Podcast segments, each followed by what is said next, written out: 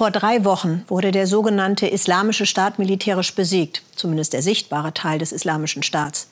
Der Krieg in Syrien geht ins achte Jahr. Herzlich willkommen zum Weltspiegel. Es wäre natürlich naiv zu glauben, dass es diesen islamischen Staat wirklich nicht mehr gibt. Das warnt auch der Präsident des Bundesverfassungsschutzes heute. Also sagen wir mal so, ein Teil der Menschen in Barus, das war die letzte IS-Bastion an der syrisch-irakischen Grenze, hat sich ergeben, auch Frauen und Kinder. Etliche Kämpfer sollen aber untergetaucht sein. Die Kontrolle über dieses Gebiet und auch darüber, wer von hier berichtet, haben nun die kurdischen Kämpfer der SDF, der Syrian Democratic Forces. Daniel Hechler und seinem Team ist es gelungen, exklusiv in Barus zu drehen. Spurensuche am letzten Schlachtfeld des IS. Einst ein Zeltlager, heute ein Trümmerfeld, über dem der süßliche Geruch von Leichen liegt. Ahmed und Faraman wollen dokumentieren, was von der Terrormiliz übrig blieb. Der Preis des Sieges ist hoch. Als Fotografen des kurdisch-arabischen Bündnisses wollen sie der Welt das ganze Ausmaß der Zerstörung zeigen, aufrütteln, um Hilfe rufen. Auch weil sie andere Länder in der Pflicht sehen. Koranverse auf Französisch. Die Hinterlassenschaft ausländischer IS-Anhänger. Sie gelten als noch radikaler als ihre syrischen Mitstreiter. Und doch sind auch sie nur Menschen, wie Faraman meint. Ich trauere auch um sie, selbst wenn sie IS-Anhänger waren. Sie wurden verführt durch falsche Versprechungen und Verheißungen. Überall schlummern Minen und Sprengfallen, die Überreste eines Sprengstoffgürtels.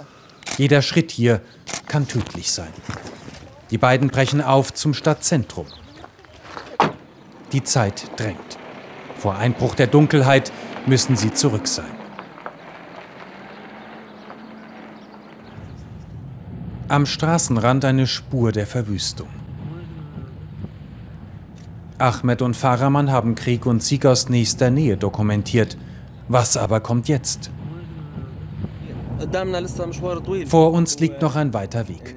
Zunächst einmal müssen wir die Mentalität verändern, die IS-Ideologie aus den Köpfen bekommen. Wir müssen Schläferzellen ausheben, Minen räumen, die Stadt wieder aufbauen. Eine Stadt, die nun in Ruinen liegt. Früher war sie ein idyllischer Ort im Grünen an der irakischen Grenze, ein Schmugglernest, viele Händler und Bauern. In den Trümmern überall Spuren der früheren Bewohner.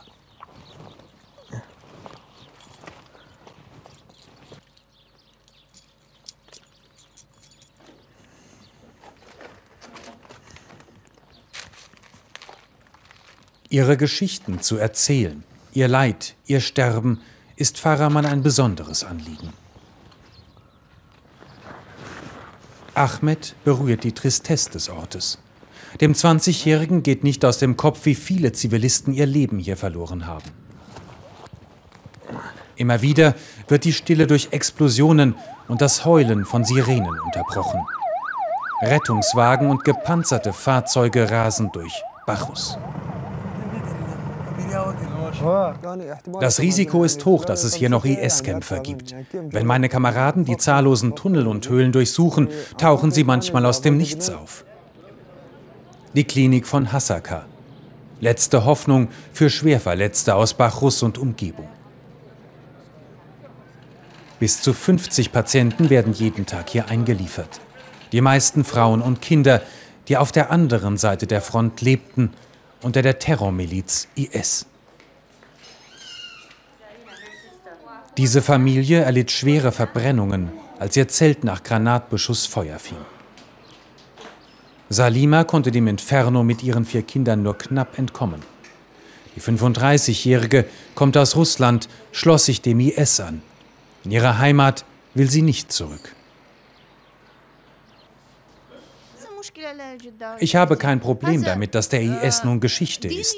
Mir ist meine Religion vor allem wichtig. Ich muss beten können und Gott sei Dank gibt es hier ja Muslime. Oft können die Ärzte nicht viel ausrichten. Es gibt in der Klinik zu wenige Spezialisten, Geräte, Antibiotika, Schmerzmittel. Nur ein Glas Milchpulver für alle Kinder. Rahman Oso improvisiert so gut er kann. Und doch muss er die Erwartungen seiner notleidenden Patienten ein ums andere Mal enttäuschen. Wir haben eine humanitäre Verpflichtung. Hier geht es nicht um Religion, Glauben, politische Parteien. Wir behandeln Menschen. Und wir müssen alles tun, um ihnen auch zu helfen.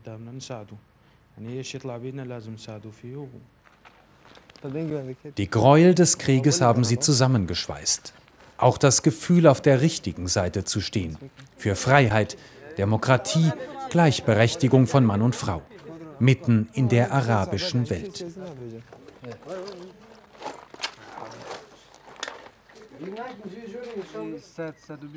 Auf diesem Dach wurde vor drei Wochen der Sieg über die Terrormiliz verkündet.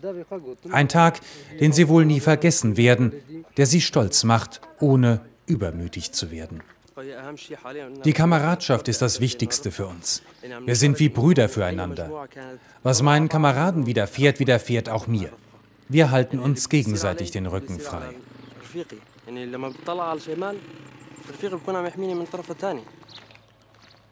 Was bleibt, ist die Sorge vor einer Rückkehr des IS davor, allein gelassen zu werden nach ihrem großen Triumph. Und doch überwiegt Optimismus nach all dem, was hinter ihnen liegt.